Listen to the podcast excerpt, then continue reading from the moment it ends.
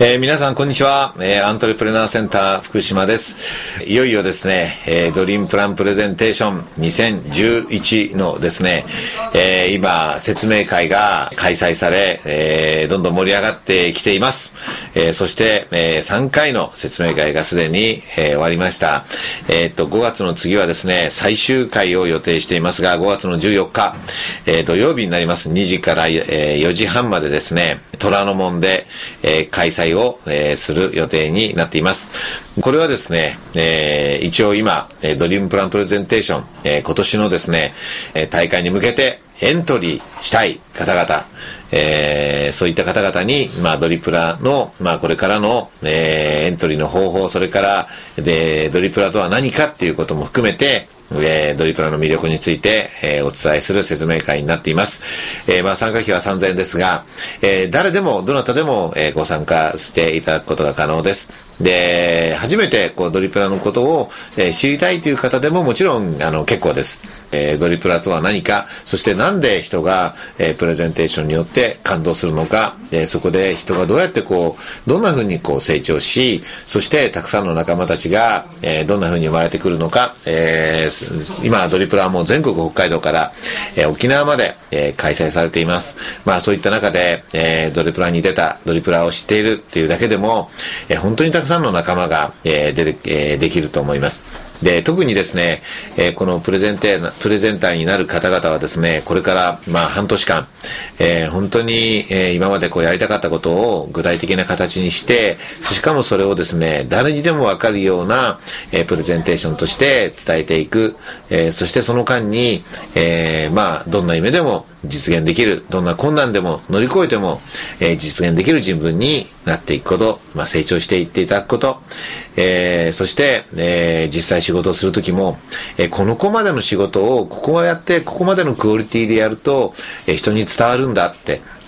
まあ、ドリームプランプレゼンテーションはプレゼンテーションの大会ではあるんですけれども、えー、実は人が成長する大会だと思っています。えー、それは、そのたった10分の間で、えー、プレゼンテーションを伝えていく。この10たった10分しかない時間の中に自分の全てのこう未来、そして思いを込めて作っていきます。えー、そうすると、こう1枚の写真とか、1枚1つの言葉とか、えー、話す時にどんな思いで語るかとか、まあたった10分の中でそういったことを精査して、そして無駄のない、そして本当に最高のクオリティで、えー、プレゼンテーションすることが、えー、求められるようになるわけです。えー、そうするとそこでですね、あ、ここまで頑張って、ここまでいいものを作って、え、ここまで、え、こだわって作ると人に伝わるんだっていうことが、こうリアルに実際に体験が、え、できると思います。え、そういった体験をするとですね、え、今度は実際に自分が仕事をするとき、え、その後、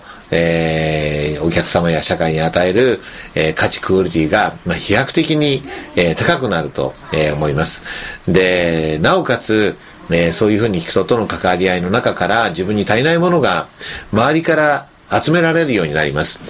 まあ、事業とか夢っていうのは僕は全ての経営資源を持って初めから成功してる人はいないと思います。えー、全ての成功者って言われてる人たちも、えー、経営資源がない中で、えー、そこから道を切り開いていると思います。で、ないものは周りから集め、えー、それでも集めきれないものは知恵とアイデアを出し、そして今からできることから、えー、考えて行動して、そして道を切り開いていく。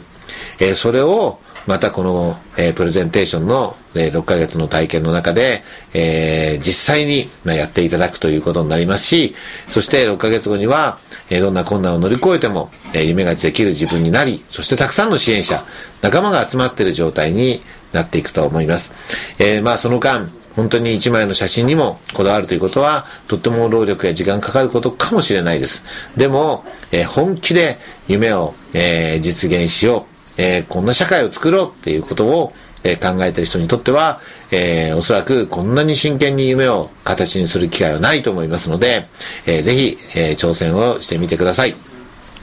えー、そして、えー、まあ皆さんもご存知のように、今大変な、えー、震災が、えー、日本を、えー、襲っています。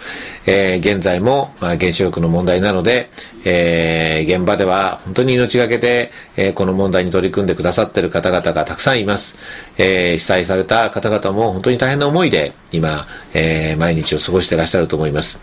えー、本当に生きるだけでも今大変な時代です。えー、そこで新しい仕事をする、新しいことを始めるっていうのは、えー、これから経済環境がますます厳しくなるかもしれないと言われている中では、えー、とても難しいことかもしれません。ただ、あの、私は次のように考えています。え、こういう時こそ本当に未来に夢や希望を、えー、提供できる、示せる、そういう起業家が本当に必要なんではないかなと、え、思っています、え、それは簡単なことではないでしょうし、ましてや、え、経済やそのマーケットは、え、より厳しくなっていくかもしれない状況の中では、え、リスクもあるかもしれません。え、でもそれらを自分のバネにして、そしてこういう時だからこそ立ち上がる。こういう時だからこそ、え、社会的使命を持って、え、その中で自分の力を発揮して、周りに勇気を与え、そして新たな、新たな社会を作っていく、まあ、そんな起業家、そしてな、人たちが求められると思います。で、これは、えー、実際にビジネスとして新しいことを始める人だけではなくて、働いている全ての人たちに僕は求められる大切な姿勢ではないかなと思っています。えー、本当に、えー、起きた出来事、まあこれは本当にあってはいけないような出来事は起きてしまいました。えー、そしてそれによってたくさんの人が、えー、大変な思いをしています。で、これから大切なのはどうするかだと思います。え、これから未来を作っていく。え、そういう前向きな気持ちで、え、困難に挑んでいく、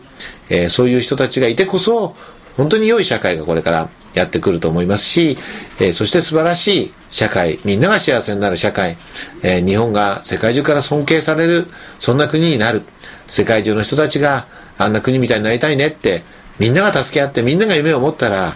どんなことでも実現できるんだっていうことを伝えていく僕は機会なのではないかと思っています。まあそういった意味で今年は、えー、本当に日本を変える、世界に大きな影響を与える、本当に新しい社会に意味のある、価値のある仕事、えー、そういう仕事に取り組んでいる人たちが必要ですし、えー、私たちも全力で応援していきたいと思います。えー、一人でも多くの方々にご参加できることを楽しみに待ってます。えー、どうぞよろしくお願いいたします。